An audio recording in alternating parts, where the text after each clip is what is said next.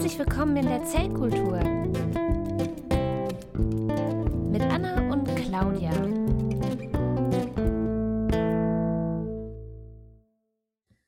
Hm. Oder sollte ich sagen Corona?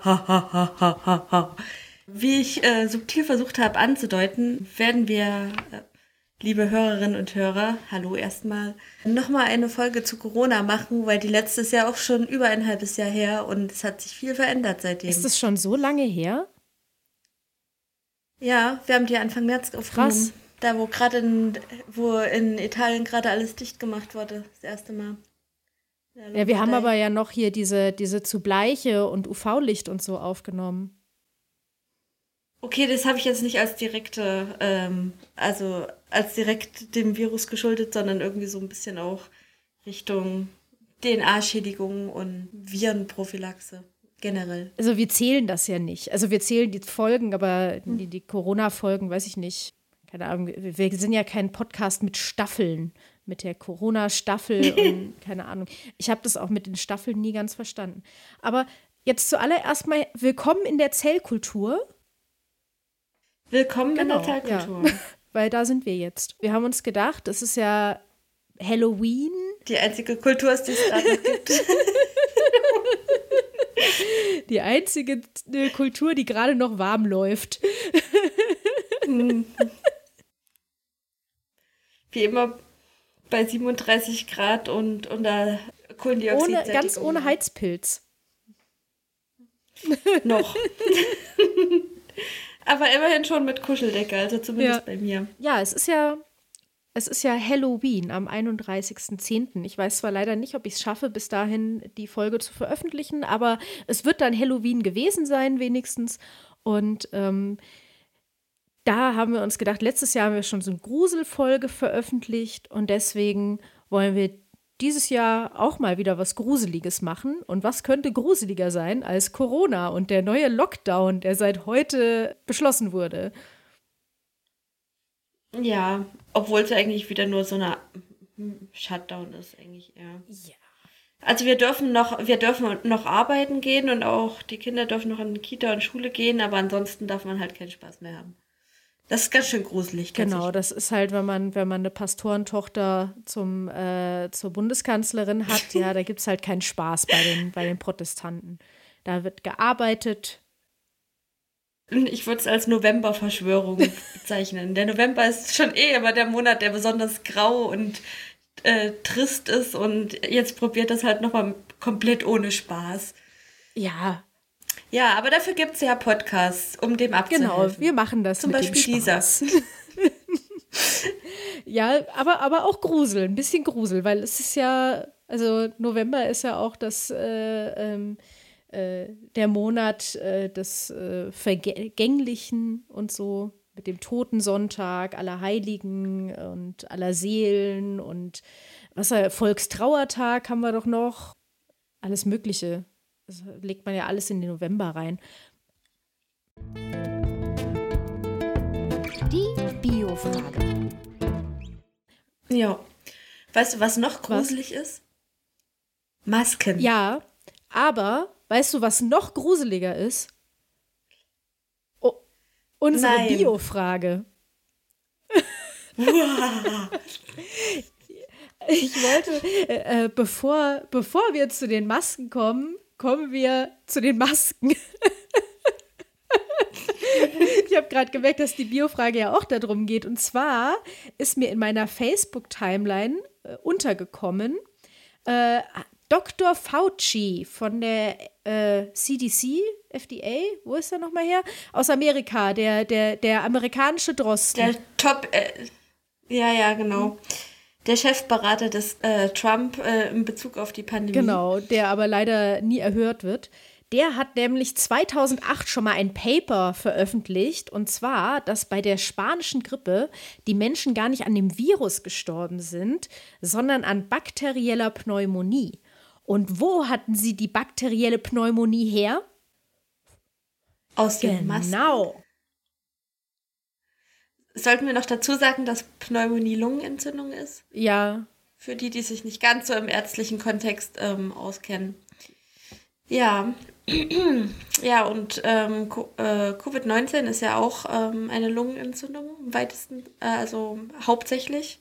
Gibt noch Nebenfolgen im, im restlichen Körper, aber das, was man sieht, ist die Lungenentzündung hauptsächlich. Genau. Genau, und äh, wir versuchen uns davor zu schützen, ähm, die zu kriegen, indem wir Masken tragen. Clownsmasken. ja, oder Pestartmasken mit Kräutern Meine Anti-Aging-Maske. so eine Gesichtsmaske. Mit so Scheiben auf den Augen. Damit gehe ich immer einkaufen und die schauen mich komisch an. Na, ja, ich weiß nicht, hast du schon mal mit Tomaten auf Augen probiert? Du meinst wegen den Karotinen, die da drin sind? Ja. Na, so, so ähm, rote. Augen, ja. Seid ihr hier auch mit Albino mhm. assoziiert. Mhm. Machen sich halt immer besonders gut. Mhm. Sind selten. Ähm, ja, genau. Man versucht sich ähm, im Alltag zu schützen, und, äh, indem man halt ähm, eine Maske aufsetzt und den Abstand einhält. Meistens denken aber die Leute, wenn sie eine Maske aufhaben, dass sie den Abstand nicht mehr einhalten müssen. Das ist ein bisschen problematisch. Ähm, genau. Aber komischerweise sind die Masken so eine Art Schrödinger. Also lassen, also für so Schwurbler. Die lassen nämlich gleichzeitig den Sauerstoff nicht durch, aber dafür das Virus. Obwohl das Virus als ähm, äh, viel als Partikel viel größer ist als so ein kleines Sauerstoffmolekül. Ja, und das CO2, äh, also das Kohlendioxid, was man ausatmet, das bleibt natürlich auch direkt in der Maske hängen und dann erstickt man eines grausamen Todes, sagen die Schwurbler. Und wir sagen, ihr seid irgendwie, habt ihr wahrscheinlich selber schon zu viel CO2 eingeatmet. Da gab es irgendwie, ja, also, also ich sag mal so, es ist ja, es ist ja jetzt halt auch nicht so schwierig zu verstehen. Ja, du atmest aus und da sind Aerosole in deinem Atem drin mit kleinen Tröpfchen, wo sich die Viren reingesetzt haben. Und diese Tröpfchen werden von der Maske blockiert. Die bleiben in dem Stofffetzen hängen. Ja, ja. so. Ähm, sollten sie zumindest, ja. Aber wahrscheinlich verkleben die dann auch einfach irgendwie die Poren zwischen den Fasern und dann kommt auch kein Sauerstoff und kein CO2 mehr durch. Keine Ahnung. Mm, mm, man kennt das. Es ist, äh, es ist ein Mysterium. Mysteriös, mysteriös. Vielleicht sollte man atmungsaktive Materialien nehmen. Wie ja. Baumwolle. Äh, tatsächlich gehen auch mehrere Gruselgeschichten, die da verbreitet wurden, dass schon Kinder am Tragen einer Maske verstorben sein sollen.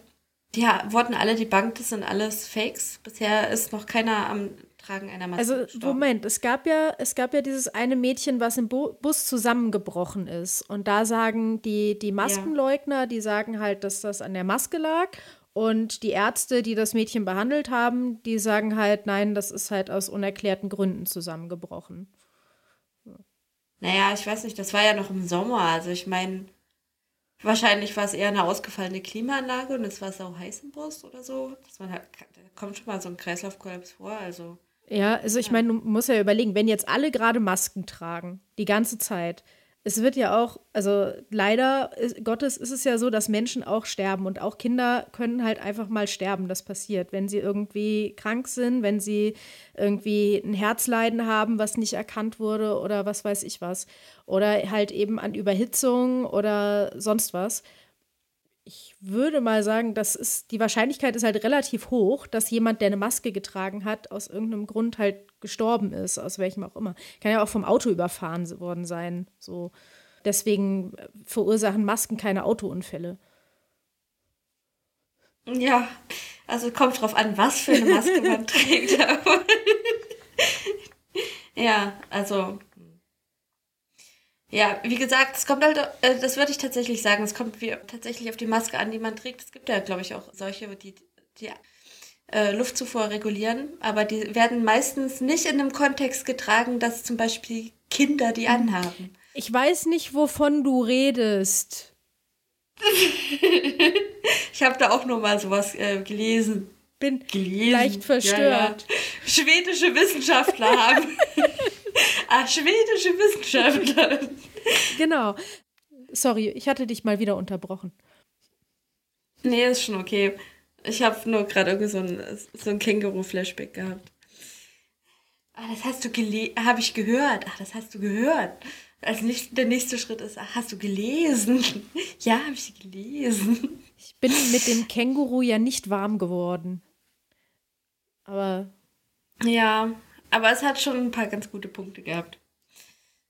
Das kann ja sein. Auch ein, ein blindes King Känguru trinkt manchmal einen Korn. Mhm. Oder Schnapspralinen. Ja, das, das habe ich mitbekommen, dass das Känguru Schnapspralinen mag. Noch ein Grund, warum ich das Känguru nicht mag, weil Schnapspralinen sind ekelhaft. Ja, ich weiß nicht, muss ja nicht essen, wenn das Känguru die ver vertilgt, das ist ja nicht mehr. Genau, ich, äh, ich überlasse die allen imaginären Kängurus. Hm. Ja, hast du eigentlich schon mal einen corona Nee, noch nicht. Hattest du einen? Äh, nee, tatsächlich auch nicht. Also ich war auch im Urlaub irgendwie nicht im Ausland. Ich bin so mit dem Auto maximal 100 Kilometer Umkreis äh, jetzt gewesen oder auch mal mit dem Zug. Also alles innerhalb von Deutschland und ja, war eigentlich weitestgehend entspannt. Ich war ja einige Tage über meinen Geburtstag war ich in der Schweiz und danach hätte ich mich rein theoretisch testen lassen können. Aber ganz ehrlich, ich war halt mit meiner Schwester in einem äh, in einer Ferienwohnung und äh, wir sind dann halt auf einen Berg raufgefahren und da tragen dann alle Masken. Und ansonsten waren wir halt draußen und da sehe ich jetzt nicht so ganz ein, die Testkapazitäten da zu in Anspruch zu nehmen, die vielleicht andere Leute dringender brauchen. Ich habe mich ja auch nicht krank gefühlt und nach dem, nach dem Urlaub war ich dann natürlich auch erstmal vorsichtig. Da bin ich jetzt natürlich nicht sofort in enge Räume mit vielen anderen Menschen gegangen. Ja.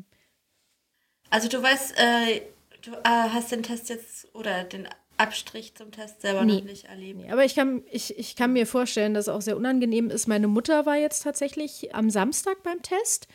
Die, die hatte nämlich auf ihrer App eine Warnung, dass sie eine Risikobegegnung hatte. Und ich musste sie erstmal wieder davon runterholen, weil sie hat geglaubt, dass so eine Risikobegegnung bedeutet, dass eine Person mit einer erkannten Erkrankung an ihr vorbeigelaufen ist. Und nicht, dass dieses Rückwirkende, ne, dass jemand, der, den sie am Montag getroffen hatte, dann am Dienstag, Mittwoch, Donnerstag einen positiven Test hatte und aber sie am Montag getroffen hat. Das, muss, also das musste ich ihr noch Okay. mal erklären, weil sie dann so, was soll das denn? Da sind die positiv getestet und dann gehen die einfach durch die Gegend. Was soll das denn überhaupt?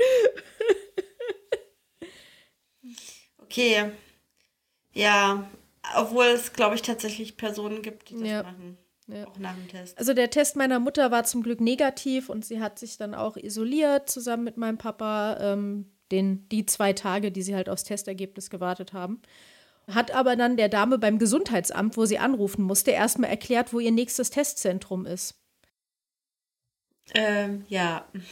Ja, genau. Wir wollten über die Tests sprechen. Und zwar ist es ja so, dass dieser Test ist eine sogenannte, ein sogenannter PCR-Test, wird es immer verkürzt gesagt. Es ist aber keine normale PCR.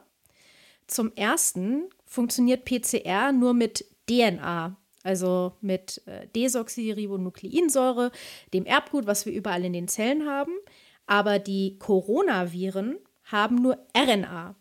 Und RNA, ähm, Ribonukleinsäure, ähm, ist ein Verwandter der DNA, aber nicht gleich. Und die PCRs sind nicht auf RNA ausgelegt. Und deswegen muss man erstmal eine reverse Transkription machen. Also man schreibt die RNA zu DNA um. Und dazu nutzt man ein Enzym, das man aus einem anderen Virus hat, nämlich dem Genau. Virus. Zu dem das ist eigentlich schon ein bisschen Ja. verrückt. Die heißt, glaube ich, einfach nur reverse Transkriptase, ne? Das ist einfach nur, ja, ja. Ja, ja. ganz, ganz einfach. Endlich mal, endlich mal ein Name von einem Enzym, was so heißt wie das, was es tut. So. Da gibt es einige ja, eigentlich. aber ich muss das feiern. Ich finde das, ich Ja, finde das feiern. gut. ist schön, wenn ein- ist schön, wenn es einem für die Prüfung lernen so Genau. einfach gemacht Genau, wird. ne? eben.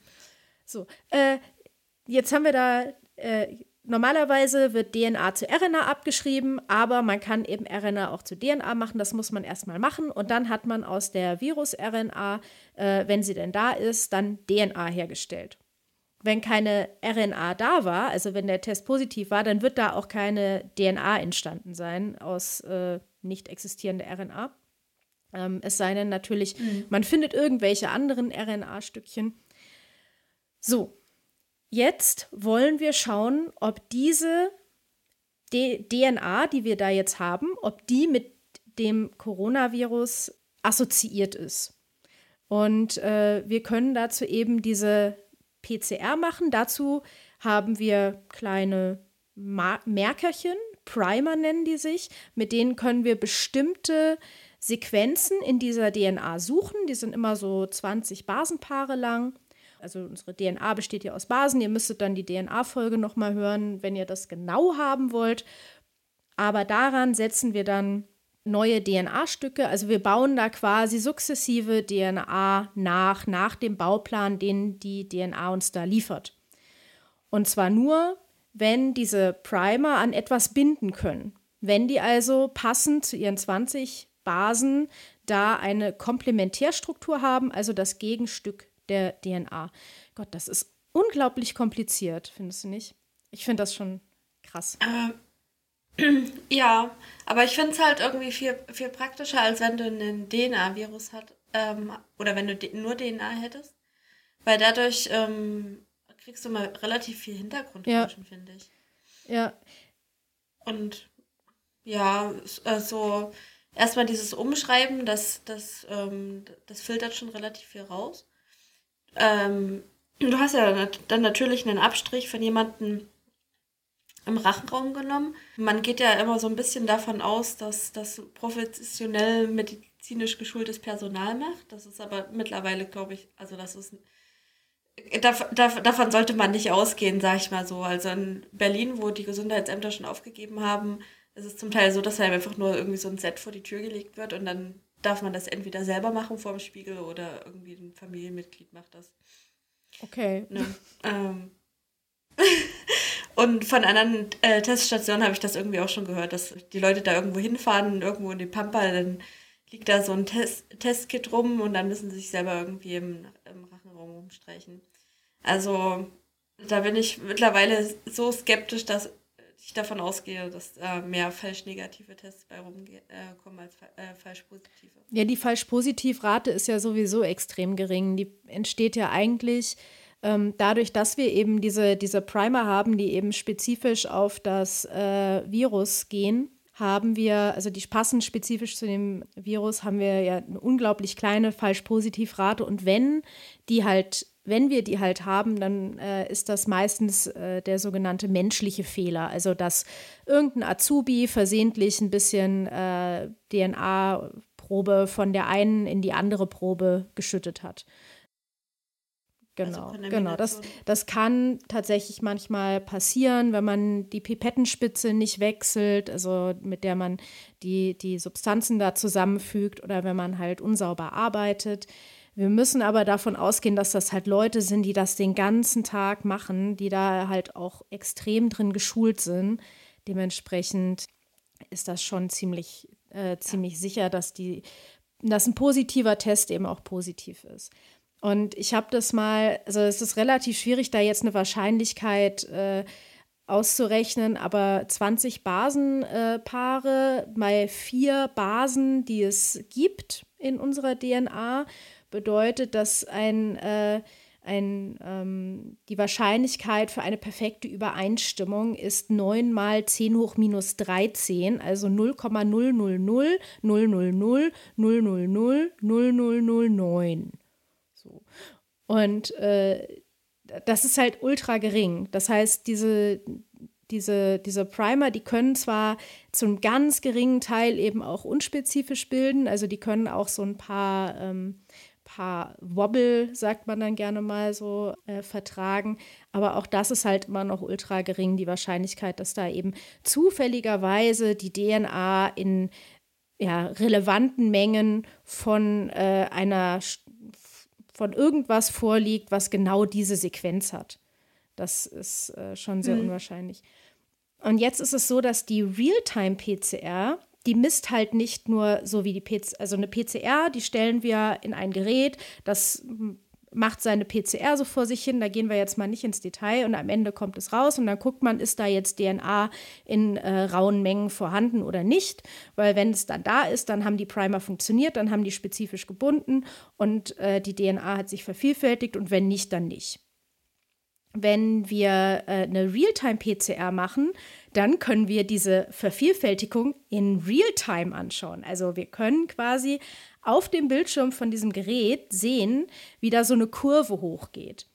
Und äh, wenn DNA vervielfältigt wird, dann entsteht bei der Realtime-PCR durch äh, lustige chemische Reaktionen eine Fluoreszenz. Also es fängt an zu leuchten. Und je mehr es leuchtet, desto mehr DNA, desto mehr äh, PCR-Produkt ist da. Und ähm, also desto mehr wurde vervielfältigt. Genau, desto mehr wurde vervielfältigt. Und wir können dann eben äh, bei diesem exponentiellen Wachstum eben dann auch genau unterscheiden, was ist Grundrauschen, weil natürlich, man hat so ein ganz leichtes Grundrauschen, wenn man jetzt irgendwo eine Fluoreszenz mischt, misst. Und was ist eine exponentielle Kurve? Und nur diese exponentiellen Kurven, die kann man überhaupt dann auswerten.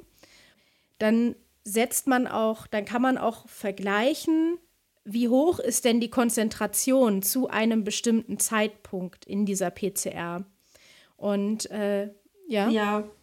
Das heißt, man kann sozusagen die, am Ende die Menge bestimmen, die am Anfang reingeht. Genau. Also man hat dann halt eine quantitative Auswertung. Genau.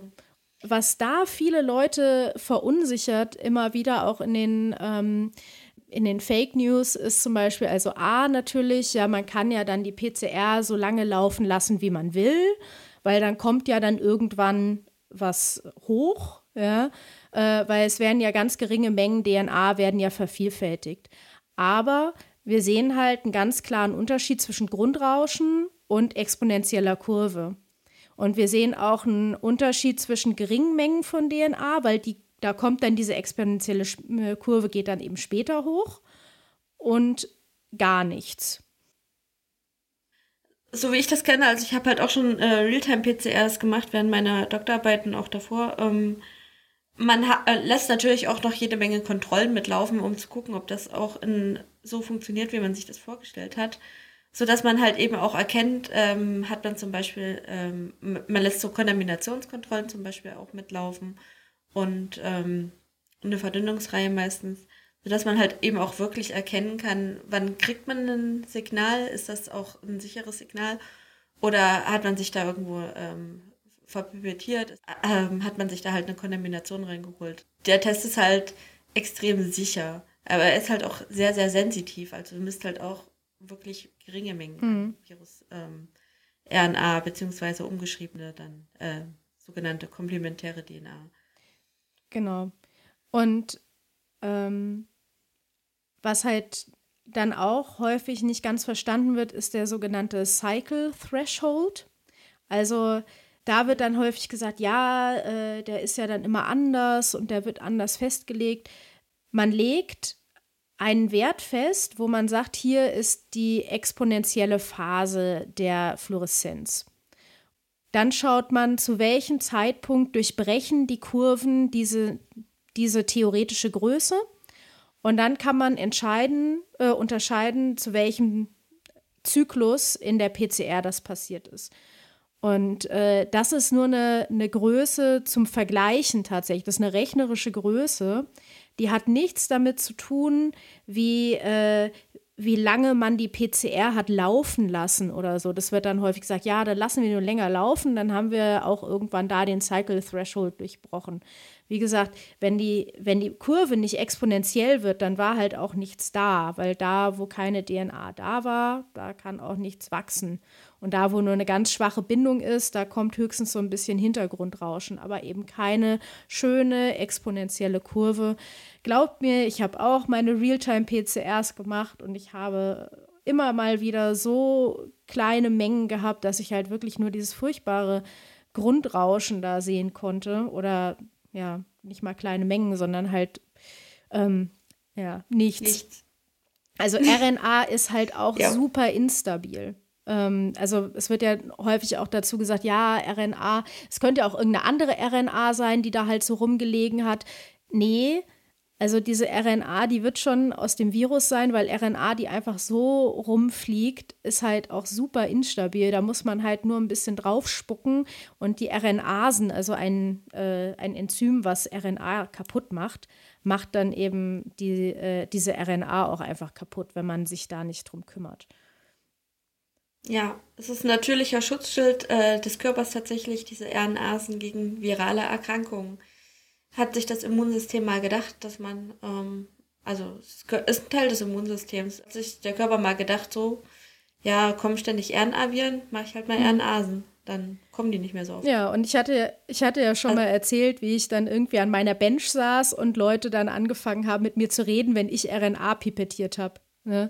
So, oder dann angefangen ja. haben, sich, sich da zu unterhalten. Und man ist so, es gibt ja dieses, dieses Meme von diesem ausgestopften Marder oder was das ist, mhm. was da auf diesem Block sitzt und so, what the fuck, Leute? ja. Ja, ja. Ist das nicht irgendwie so ein Äffchen? Ich, ich weiß nicht, was es ist. Ich stelle mir was so ein Weißkopfaffen ja. vor oder, ja, oder so. Oder Affe. Ja. ja, also wie gesagt, das ist noch so ein Punkt, wo ich halt auch denke, dass da mehr falsch negative Ergebnisse ähm, rumkommen wenn die Proben, also die Abstriche äh, schlecht äh, gehandhabt werden, dass sie zu lange unterwegs sind, dass dann halt irgendwie anfängt schon äh, das Virus zu degradieren, mhm. weil RNA-Sind da in der Nähe sind. Auf der anderen Seite ist es halt auch ein behülltes Virus, also das, einen ge gewissen Schutz hat es sich auch selber ja. gegönnt. Und äh, wenn dann wirklich halt am Ende so wenig viral, äh, virales Ausgangsmaterial da ist, dann kann man, wenn dann halt auch nichts kommt, auch davon ausgehen, dass wahrscheinlich noch keine Infektion vorliegt oder noch nicht die Ausmaße angenommen hat, dass man da jetzt äh, von einer infektiösen äh, ähm, Person ausgehen muss. Zu dem Zeitpunkt, äh, wo der Testabstrich genommen wurde, sollte man immer noch dazu sagen, weil das kann sich ja, bis das Ergebnis dann im Endeffekt mal ankommt, immer die, noch ändern. Also die Virushülle schützt eben die RNA des Viruses das heißt, äh, und RNA, die so bei euch irgendwie in der Nase rumgelegen hat, die ist eben umgeschützt. Das heißt, die ist wahrscheinlich sehr instabil und auch schon längst kaputt. Das heißt, äh, die Wahrscheinlichkeit, dass da irgendwelche Fremd-RNA von irgendwelchen anderen Viren da ist, ist halt sehr gering.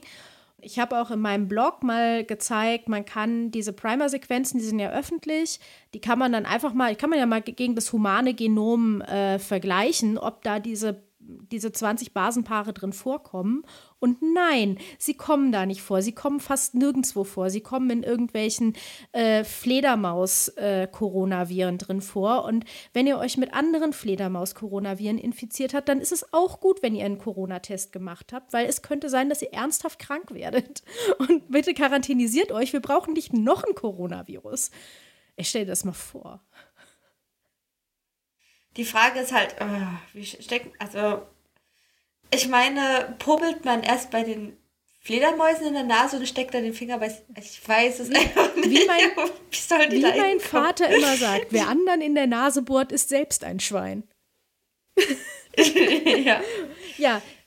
Das, äh, äh, die treffend. Tests weisen immer nur Schnipsel nach. Das hat mir mein HNO-Arzt gesagt äh, als er mir erklären wollte, warum diese Tests total inakkurat sind, weil man weist ja nur Schnipsel der DNA nach.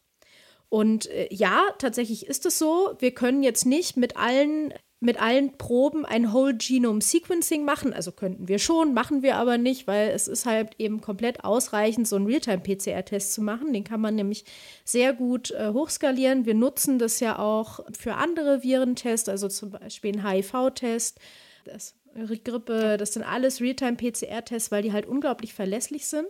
Und das funktioniert so ein bisschen wie so ein DNA-Fingerabdruck aus der Forensik. Das heißt, ihr geht irgendwo hin, ihr klaut einem Kind den Lolly und spuckt dabei auf den Boden und dann kommt die Forensik, wischt diese Spucke auf und analysiert das und findet da drin auch, ich glaube, 23 DNA-Schnipsel werden da gemessen oder so. Und mhm. dann äh, reicht das statistisch gesehen aus, um zu vergleichen, ist das, wer bist du und äh, ist das deine DNA da? Und so ähnlich machen ja. wir das jetzt mit dem Coronavirus auch, nur dass hier natürlich ja, ein ganzer Virenstamm ist und nicht nur äh, eine Also wir nicht eine Einzelperson. Also wir wollen nicht das, das Virus forensisch untersuchen, sondern halt nur medizinisch. Deswegen brauchen wir da jetzt auch nicht so viele Schnipsel. Ja, naja, also die Leute regen sich jetzt schon darüber auf, wie lange es dauert, bis das Testergebnis da ist. Aber wenn man das komplette Virusgenom vervielfältigen würde, wird es halt einfach mal nochmal tausendmal länger dauern. Mhm. Wir hätten einfach nicht die Testkapazitäten, um das mhm. hinzubiegen. Es dauert jetzt schon er lange genug. hat ne? jetzt übrigens natürlich, du kennst ihn wahrscheinlich, er ist doch auch der Held deiner, deines Biologiestudiums. Carrie Mullis. Ja. Sagt er dir was? Ähm, ich habe gehört, dass er HIV-Leugner ist. Er, wenn, dann war er, weil er ist ja letztes Jahr an einer Lungenerkrankung gestorben. Im 2019. Mhm. Auch krasse Verschwörungstheorie. Mit 74 ist er halt an der Lungenentzündung gestorben. Wie tausend andere ältere Personen das auch gelegentlich. Du, wir haben uns ja noch nie um die Grippetoten gekümmert. Nein. Weißt du doch.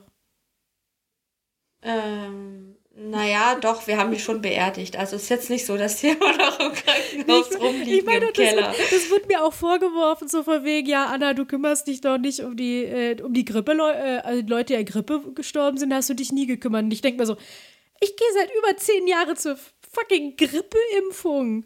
Ja, was wollt ihr von mir? Ich mache Werbung für Grippeimpfungen, unentgeltlich. Ja, naja. Ja, muss ich auch noch also, also Carrie Mullis hat angeblich gesagt, dass der PCR-Test nicht dazu ausreicht, um Viren nachzuweisen. Und jetzt, er ist halt der Typ, der die PCR erfunden hat. Ich werde auch, weil es wichtig ist, den PCR-Song äh, verlinken. es ist, Unbedingt. Es ist ein, ein wichtiger Baustein des Biostudiums. Und ja, des Bierstudiums. Auch das. Ja, also Carrie Mullis hat das nie gesagt. Also es gibt keine, keine Quellen, dass er das gesagt hat, dass eben sein PCR-Test dafür nicht geeignet ist. Ob er HIV-Leugner war, äh, ist auch nicht so ganz geklärt. Also es gibt da Quellen, die sind aber eher dubios. Also so offensichtlich hat er das nicht gesagt. Äh, kann natürlich sein, dass jetzt irgendwo die dunklen Tapes auftauchen, wer weiß. Aber naja, üble Nachrede ja. nach dem Tod schenken Genau, sich er kann sich jetzt nicht mehr wehren, er kann jetzt nicht mehr dagegen eintreten. Er ist halt äh, der arme Typ, der halt die PCR erfunden hat. Wohlgemerkt nicht die Realtime-PCR. Das ist etwas anderes als eine PCR. Es ist zwar auch eine PCR, aber eine spezielle Form der PCR weil sie nämlich Realtime ja. ist, wie wir vorher erklärt haben. Ihr könnt noch mal zum Kapitel zurückspringen, wenn ihr das nicht verstanden habt. Ich weiß nicht. Ich glaube, du musst einfach sagen, es ist ein qualitativer und quantitativer Unterschied. Also ich meine, du kannst was nachweisen oder du kannst eine Menge genau. nachweisen. Wir machen das ja auch auf Arbeit. Ja. Wir weisen entweder äh, einem bestimmten Keim nach oder wir weisen die Menge von einem Keim nach. Ja. Es ist wichtig, weil zum Beispiel bei Staphylokokken ist es so, dass die ab einer gewissen Menge, wenn sie im Essen vorkommen, anfangen Toxine zu bilden, die nicht gut für dich sind. Und ähm, da ist es schon wichtig zu wissen, wie viel da nun drin sind. Oder schon nicht. Paracelsus hat gesagt, die Dosis macht das Gift. Ja, also für Grippe wird übrigens auch ein PCR-Test ähm, Nur PCR? Und äh, das ist ja, das geht, glaube ich, äh, am schnellsten zu entwickeln. Also du siehst ja ähm, mit den ähm, Corona-Schnelltests, da forschen die ja jetzt auch schon seit März dran und jetzt kommt langsam so einer ähm, auf den Markt, der dann auch zugelassen ist. Also für medizinische Labore muss ja dann auch immer noch alles validiert und akkreditiert sein, dass man den dann auch einsetzen kann. Zumindest für die akkreditierten medizinischen Labore. Und ähm, deswegen dauert so eine Entwicklung von so einem Schnelltest dann nochmal ein bisschen länger. Obwohl der Schnelltest heißt. Ja. ja, ähm, und ich glaube, für so eine saisonale Grippe, und da möchte ich jetzt auch nochmal auf so einen Mythos ähm, zu sprechen kommen, ähm, meistens äh, wird ja irgendwie gesagt, dass äh, die Grippe ja viel mehr Tote fordert. Und die Grippe von 2017, die war ja so schlimm und da sind ja auch schon so viele Menschen dran gestorben. 40.000. Und das sind ja viel mehr, als jetzt Corona-Tote äh, gibt in Deutschland. So. Und dann denke ich immer, ähm, ja, aber ihr habt das nicht verstanden, weil ihr vergleicht gerade eine saisonale Grippe mit einer Pandemie. Und an Corona werden würde tendenziell wahrscheinlich zwischen ähm, 0,3 und 1 Prozent der Bevölkerung äh, sterben, wenn man das so durchlaufen lässt. Und wenn man es komplett ohne Maßnahmen durchlaufen lässt, dann 4 Prozent der Bevölkerung. Und dann kann man sich irgendwie schon mal ausrechnen, wie viel das ungefähr wären in Deutschland bei 80 Millionen. Und das wären dann schon so ein bisschen mehr als 40.000 Leute im Jahr. Auf der anderen Seite ist halt der Vergleich auch, der hinkt vorne und hinten. Also der hinkt vorne bei der Zahl und der hinkt auch damit, dass man eben eine saisonale Erkrankung mit einer Pandemie vergleicht. Also wenn man was vergleicht, dann vergleicht man entweder eine Pandemie mit einer Pandemie, also müsste man eine spanische Grippe hernehmen oder irgendeine äh, andere Pandemie.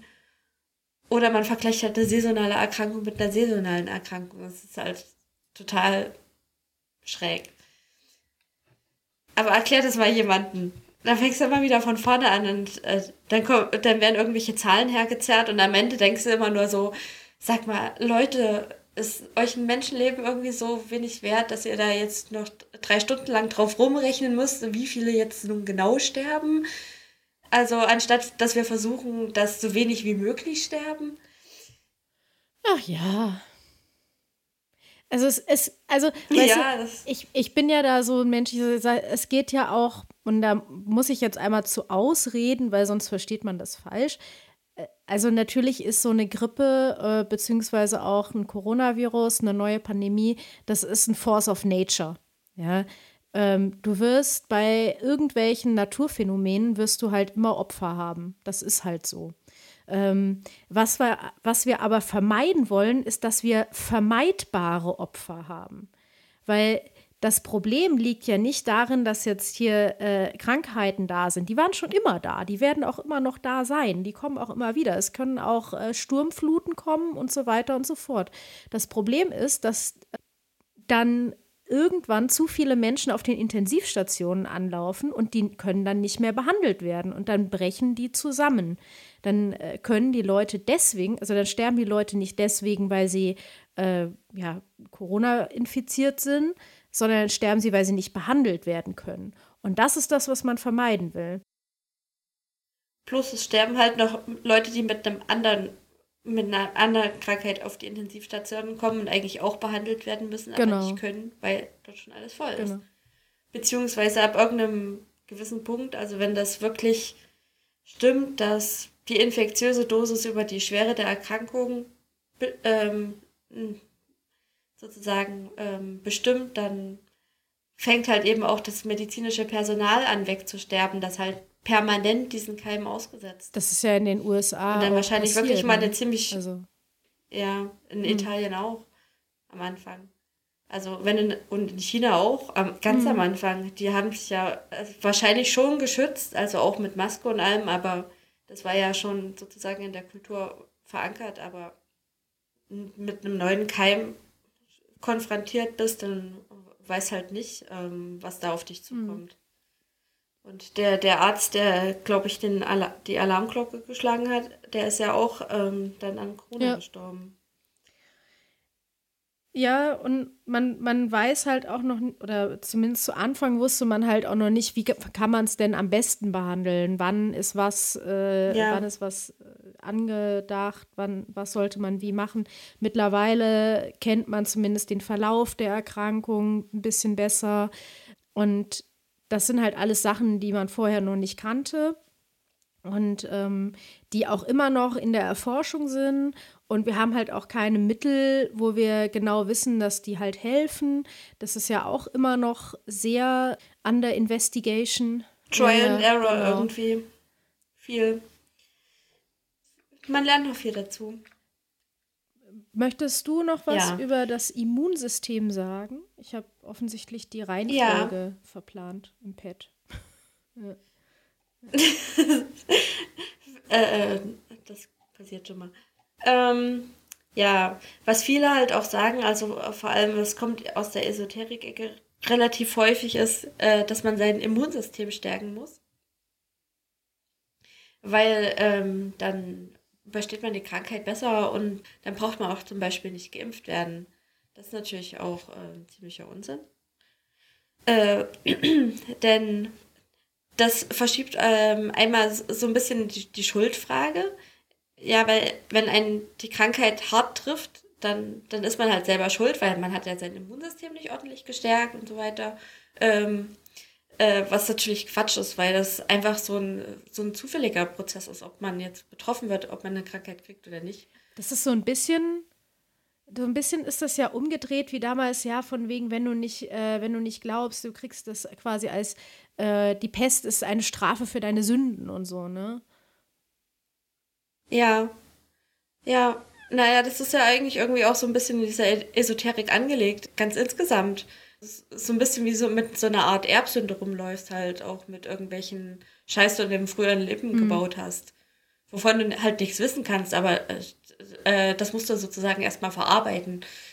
Damit machen die ja auch irgendwie ganz schön viel Geld. Also, Impfungen sind dazu da, um vermeidbare Krankheiten nicht durchleben zu müssen. Vor allem Krankheiten, die sehr, sehr tödlich sind, beziehungsweise hohe Folgeschäden und damit teilweise eben auch für die Solidargemeinschaft hohe Folgekosten haben. Das sieht vielleicht die Pharmaindustrie ein bisschen anders, aber äh, die Solidargemeinschaft hat sich an irgendeinem Punkt äh, entschieden, wir versuchen diese Krankheit auszumerzen, weil der Preis ist uns zu hoch. Und deswegen wird man gegen die Krankheit geimpft. Und die Impfung bewirkt halt, dass der Körper für die Krankheit vorbereitet wird. Das heißt, wenn man die Krankheit das erste Mal, äh, wenn die Krankheit das erste Mal auf einen trifft, dann kennt der Körper die schon, äh, dadurch, dass er eben diese Impfung durchlebt hat. Äh, dazu könnt ihr auch gerne unsere Folgen zur Impfung anhören, die wir, äh, Warte mal, das war die. Ja, also du musst es jetzt nicht nochmal komplett genau. erklären. genau. Also, äh, äh, man hat sozusagen schon Fahndungsbilder für die Körperpolizei ausgehändigt. Die können den Schuldigen sofort dingfest machen und man ist nicht hart betroffen. Wenn man keine Impfung durchlebt hat, dann äh, hilft halt eben auch das stärkste Immunsystem nicht, weil manche Krankheiten unterlaufen das ganz einfach. Und mit einer gewissen Wahrscheinlichkeit stirbt man eben am Ende. Bei, bei Covid-19 ist es ja auch echt ein Problem, dass das Immunsystem ist ja manchmal eher das Problem dann. Also das Virus, das geht dann zwar in der Lunge da um, aber das Immunsystem reagiert dann so krass über, dass halt alles auf diese Viren drauf wirft, was es hat. Nennt sich dann Zytokine, also ja, chemische Substanzen, ähm, die das Immunsystem braucht, um zu funktionieren. Und dieser Zytokinsturm, der zerstört dann tatsächlich das äh, Gewebe noch mehr und das lässt sich dann nicht mehr aufhalten. Also das, äh, ja, ja, Man, man sägt sich dann quasi das eigene Bein ab. Also natürlich da kann man jetzt halt auch nicht großartig was dran ändern. Also das, äh, ne, ja. da kann man jetzt nicht vorher sein Immunsystem besonders schwach halten oder so. Aber man hat eben schon angefangen, zum Beispiel mit Cortison zu therapieren, um eben das Immunsystem zu unterdrücken, damit das Immunsystem nicht überreagiert. Genau. Ja, Zytokine sind halt so Botenstoffe, die die Immunzellen untereinander austauschen, um sich tatsächlich gegenseitig auch so ein bisschen zu pushen. Mhm. Genau. Was noch eine, eine andere Verschwörungstheorie ist, die mir erst vor kurzem untergekommen ist, sind die sogenannten Koch-Postulate. Wir kennen ja alle den guten alten Robert Koch. Ja, der hat so, äh, ja. Das Robert-Koch-Institut ja. ist nach ihm ja. benannt, das RKI. Ja. Das ist so, weil der heißt ja so. Also, ja.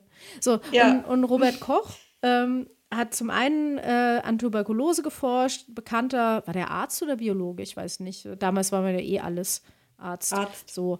Und Robert Koch hat verstanden, dass Krankheiten durch Kleinstlebewesen ausgelöst werden, die Bakterien.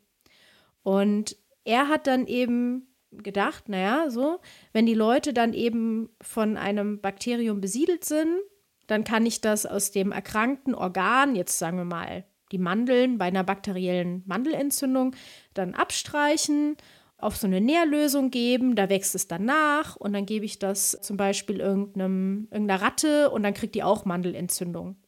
Und man kann dann daraus auch noch mal Reinkulturen dieses ähm, Erregers züchten. Und das sind die Kochpostulate. Und er hat gesagt, so eine, das war jetzt im, im 19. Jahrhundert, ja, äh, hat man eben gesagt, so kann man eben nachweisen, dass das der Erreger für diese Erkrankung ist. Und jetzt hat man das mit Covid-19 so aber nicht gemacht. Warum ist das so? Was wollen Sie uns verheimlichen? Es ist relativ einfach. ja. ja, Überraschung, warte mal, Surprise. Das Unbox, äh, Unboxing-Video. Das Unbacteriing. Es ist gar kein. es ist gar kein Bakterium. Genau, es ist ein Virus. Nein. So, Viren sind keine Bakterien, die können sich nicht alleine fortpflanzen. Das heißt, man kann sie halt nicht einfach in Reinkultur züchten. Es ist auch mit Viren nicht unbedingt so einfach, einen, an, ein anderes Tier zu finden, was die infizieren können. Ja, das fand ich irgendwie auch so witzig. Ja, wir, wir probieren das jetzt mal, ob das im Kaninchen genau. funktioniert. Nein, es funktioniert nicht. Genau, so und da kommen dann, also am Samstag haben ja wieder die Ärzte gegen Tierversuche äh, protestiert, wo die, ich, ich, ich krieg da so einen Hass. Ich habe da mal einen Blogbeitrag geschrieben, wird auch verlinkt. Wer noch nie Medikamente genommen hat, um der werfe den ersten Stein. So. Und obwohl Tierversuche sind nicht immer das Nonplusultra. Genau, sie sind nicht immer das Nonplusultra, denn zum Beispiel für die neuen Postulate brauchen wir die gar nicht. Es gibt jetzt neue Methoden, um Erreger nachzuweisen. Wir müssen das nicht mehr machen wie im 19. Jahrhundert, wo Koch das gemacht hat. Der hatte das ja alles noch nicht. Der hat weißt du, was wir jetzt neu haben? Die Zellkultur. Ja. so, also, also Viren kann man in Zellkultur tatsächlich nachzüchten. Das hat man auch gemacht. Da gibt es auch viele Veröffentlichungen zu, auch mit dem Coronavirus. Ähm, was man aber auch machen kann und wo man gesagt hat, dass es eigentlich ein viel adäquaterer Ersatz ist, man kann die die Erbsubstanz des Erregers, wenn man die nachweisen kann an dem Gewebe, was erkrankt ist, und das auch nur dort findet, wo das, äh, wo Menschen, äh, bei Menschen, die erkrankt sind, nicht bei Menschen, die nicht erkrankt sind, dann ist das auch ein Nachweis. Das hat man so schon gesagt. Das hat auch wieder seine Schwächen, allerdings jetzt nicht bei Coronaviren oder Viren an sich, sondern zum Beispiel bei Prionen, weil das sind falsch geformte Proteine, die Krankheiten auslösen, die haben keine Erbsubstanz.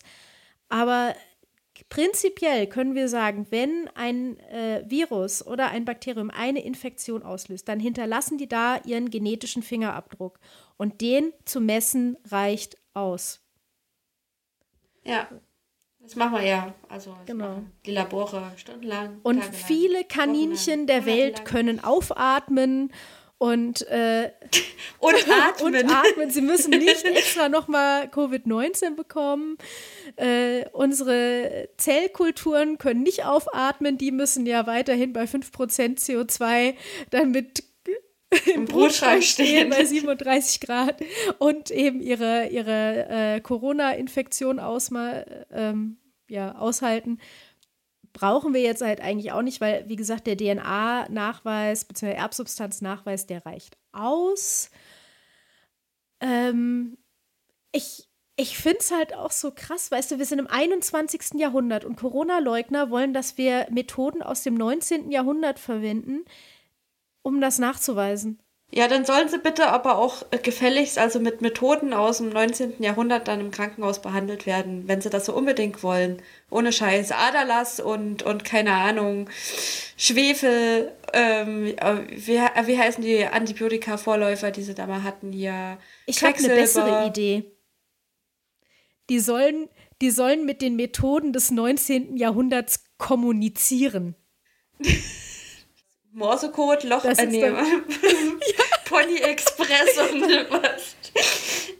Wie die Fake News einfach runtergehen würden. Auch schön. Ja, gute Idee. Fake News nur noch per Brief. Fake News nur noch per Brief. Per Taube. Ob äh, Brieftaube? Naja, ähm, schwierig, weil die können immer im Briefkasten meinen Namen nicht lesen und dann tun sie es falsch. Und ein, dann kacken sie drauf. Ja, auch noch. Und in dem Code sind wahrscheinlich dann irgendwie noch Tauben-Coronaviren drin, die dann auch noch gefährlich bestimmt. sind. Fatal. Die haben bestimmt alle Krebolates. Also, was auch noch echt nervig ist, sind Leute, die irgendwie Anti-Maskenflyer in deinen Briefkasten werfen. Oder in meinen. Und ich habe auch schon überlegt, ob ich mir da draußen meine Maske falte und die dann einfach mal demonstrativ trage. Aber wer soll das sehen? Ich würde einen Hut draus falten. Bestimmt nicht. Das ist ja nicht aus Alu. Ja. Also der Flyer. Es ist irgendwie seltsam, dass die Flyer nicht aus Alu sind.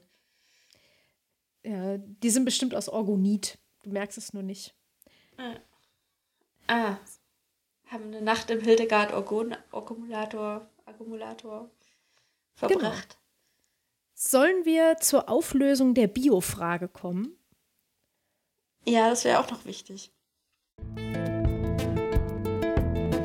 Die Bio-Antwort.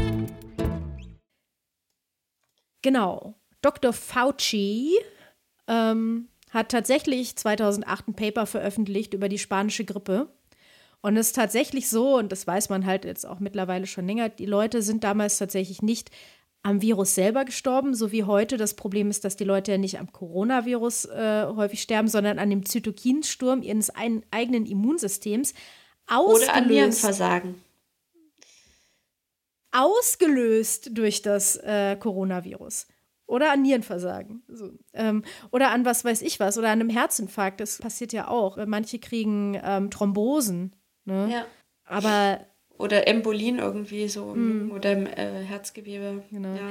Aber es ist halt ausgelöst durch das Coronavirus. Und bei der spanischen Grippe war eben die Lunge dann so stark in Mitleidenschaft gezogen, dass die Leute eine sogenannte opportunistische bakterielle Infektion bekommen haben, also eine bakterielle Lungenentzündung. Heute könnte man das relativ einfach behandeln. Dann gibt man den Leuten halt ein bisschen Penicillin und dann sind die wieder auf dem Damm. Damals ging das halt nicht. Und die Leute sind dann halt leider an dieser bakteriellen Pneumonie, weil sie ja dann schon geschwächt waren durch die Grippe, sind sie dann eben an der, an der Pneumonie gestorben. Steht in diesem Paper jetzt tatsächlich, dass das an den Masken lag? Nein. Das hätte man auch ganz einfach durchsuchen können, weil dieses Paper ist Open Access, werden wir natürlich auch verlinken. Aber natürlich, bei Masken muss man auf eine gewisse Hygiene achten. Viele Leute tragen ihre Masken mehrfach, äh, lassen die irgendwo im Dreck rumliegen, ähm, Trag- ständig vorne drauf. ja, fassen da drauf, ähm, machen, keine Ahnung, also machen da Hütchenspielertricks mit. Es ist schon, also sie müssen gut gewaschen werden, man sollte sie aufhängen, man sollte sie nicht zu lange tragen. Dr. Fauci hat dazu jetzt nichts publiziert. Wir wissen auch nicht, wie das damals mit den Masken genau gelaufen ist, weil es unterschiedliche Fortschri äh, äh, Vorschriften gab und auch das jetzt halt alles nicht mehr so einfach nachzuvollziehen ist, äh, über 100 Jahre später. Ich kann halt nur raten, sucht euch, also nehmt einen guten Maskenstoff. Wenn ihr jetzt so Alltagsmasken habt, dann ähm, wascht die häufig. Und wenn ihr einmal Masken habt, dann verwendet die halt bitte auch nicht irgendwie 10.000 Mal und immer wieder und lasst die halt überall rumfliegen, sondern dann verwendet sie halt da, ähm, ja, wie sie gedacht sind. Hm. Plus hinterher irgendwie noch die Bändchen durchschneiden, bevor man sie wegschmeißt. Diese Masken tauchen ja jetzt schon überall auf als Müll. Sind dann damit natürlich auch wieder eine Gefährdung für die Tierwelt, wie jeglicher Müll. Die Bändchen können sich halt relativ leicht irgendwo verhaken in irgendwelchen Tierfüßen oder so. Deswegen ist irgendwie die Empfehlung, dass man die, äh, die so durchschneidet. Bitte entsorgt vor allen Dingen eure Masken ganz im Müll, und nicht auf Nicht der auf der Straße. Straße. Äh, also ich, ich, ich verstehe jetzt, also diese, diese super einfachen Verschwörungstheorien, wie jetzt hier mit diesem Paper da von Dr. Fauci, das ist so bescheuert. Ganz ernsthaft. Naja, die, viele Leute äh, machen sich halt nicht mehr die Mühe, dann eben noch weiterzusuchen oder den, äh, irgendwelche Verlinkungen tatsächlich anzugucken. Die glauben dann halt dem, was irgendwie da so rausgebrüllt wird, äh, genauso wie sie halt irgendwie glauben, was auf, keine Ahnung, äh, Tichys Einblick oder so da steht, von irgendwelchen Journalisten geschrieben, die noch nie eine Pipette in der Hand hatten und die sich das irgendwie zum Teil auf Wikipedia angelesen haben und zum Teil von irgendjemandem haben erklären lassen, der auch noch nie eine Pipette in der Hand hatte und im Labor stand und irgendwie mal sowas gemacht hat. Also man merkt, äh, man merkt den Erklärungen meistens schon an, dass da irgendwie noch nie jemand eine praktische Erfahrung damit hatte. So vieles dann irgendwie auch hören, sagen, was dann am Ende weitergegeben wird. Und das ist irgendwie anstrengend weil man versucht dann zu debanken, aber die Leute berufen sich dann halt auf irgendwas, was sie von einem Mann in einem Pub gehört haben und das ist dann natürlich äh, die super sichere Quelle und kann auf keinen Fall, äh, Fall angezweifelt werden. Ja. Während eine Regierung, die ganz generell als inkompetent und blöde verschrien wird, aber in der Lage ist, gleichzeitig die größten Verschwörungen geheim zu halten. Mhm. Also aber diese Art von kognitive Dissonanz kriege ich immer nicht so ganz auf die Reihe. Aber Karen aus der Corona-WhatsApp-Gruppe, die, äh, die hat das alles durchschaut. Äh, natürlich. Äh, wir wissen ja, eine Lüge geht um die Welt, bevor die Wahrheit ihre Stiefel angezogen hat. Ja. Also, Aber wenn ja. die Wahrheit ihre Stiefel dann mal anhat, dann sind die Tritte sehr schmerzhaft. Und genau dahin, wo es weh tut. Ja, also ich weiß ja auch, dass, also wir haben ja jetzt natürlich nicht alle, äh, alle Fake News rund um Corona jetzt hier irgendwie die Bank, aber wir haben halt mal ein paar ausgesucht. Natürlich gibt es noch ganz viele andere Sachen. Wenn ihr welche habt, die wir gerne mal beantworten sollen, dann könnt ihr das natürlich gerne machen äh, und uns die zuschicken, was wir mal besprechen sollten, weil ihr da irgendwie Klärungsbedarf habt oder Erklärungsbedarf habt oder es einfach nur noch mal schön vertont hören wollt ähm, wir machen no, wir müssen doch mal eine Musical-Folge machen. Die kannst du machen. Es, Alleine. Das ist mehr so ein, äh, wie, wie, wie ist es, ein, ein, ein Solo-Musical dann. Ja, ja. Aber ähm, eine Arie. ja, Genau, aber wie gesagt, ich hoffe, ihr habt was gelernt, weil das ist ja das Schöne daran, wenn man da über sowas spricht, dann lernt man ja auch immer mal wieder was Neues. Ja. Ne? Ansonsten, falls ihr Wünsche habt, dass wir mal irgendwie über ein anderes Thema sprechen, weil außer über das omnipräsente Thema, könnt ihr das also natürlich mich. auch anmerken. Äh, natürlich, du bist omnipräsent, auch ähm, mhm. allwissend. Mhm. Und Omnibus. Ähm, ich nehme nur noch Fahrrad. ja, da hast du keine Maskenpflicht, ne? Na, im Winter ähm, bist du auch um ähm, gewissen Mund- und Nasenschutz auf dem Fahrrad dankbar. Ja, also das, das möchte ich jetzt gerade nochmal sagen. Ich habe jetzt schon mehrfach gedacht, na, es ist ja schon ganz schön kühl, aber gut, dass ich meine Maske anhabe. Das ist schön warm. Das ist, also ich glaube, vielleicht kann man das ja auch behalten. Ja, ich weiß es nicht. Also, wo es vor jetzt, glaube ich, einer Woche nochmal so richtig warm wurde, haben sich irgendwie auch ein Ta äh, tausend Schwärme von irgendwelchen Fliegen gedacht, jetzt ein letztes Mal aufsteigen und Luftplankton spielen und äh, da bist halt irgendwie auch für jeden fetzen Stoff vom Mund und Nase dankbar, der dafür sorgt, dass deine tägliche Proteindosis dann nicht so ganz hoch wird. Für manche ist es eine Delikatesse. Einfach nur mit der richtigen Soße. mit Ketchup geht alles. na, ich, ich wollte gerade sagen, ich bin kein Zwerg, aber ich bin leider doch ein Zwerg. So mit 1,60 ja. und Quetsch. also, ich hoffe, ähm, ja, dass ihr was gelernt habt. Wir würden uns freuen, wenn ihr uns weiterhin unterstützt. Äh, auf PayPal geht das oder mit einer Bewertung bei iTunes oder sonst wo, wo ihr uns hört. Äh, und Rückmeldungen freuen wir uns natürlich auch drüber. Äh, und wir wünschen wie immer viel Spaß mit der Folge gehabt zu haben, liebe Hörerinnen und Hörer, Hörende, Menschen ja. mit Ohren. Egal wie Ey, viele. Die armen Menschen, die keine Ohren haben, die hast du jetzt ausgelassen. Menschen mit Hörfähigkeit. Genau, siehst du. Das, das finde ich okay. Vielleicht. Also wir werden bestimmt, wir werden hören oder lesen, wenn es nicht okay war. Ja. Wenn, äh, wenn Facebook nicht wieder so ein tolles Transkript raushaut wie bei der Christ Burger Geschichte.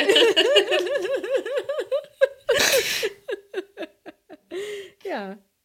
Mal sehen, was Facebook diesmal raushaut. Gut, dann tschüss. Tschüss.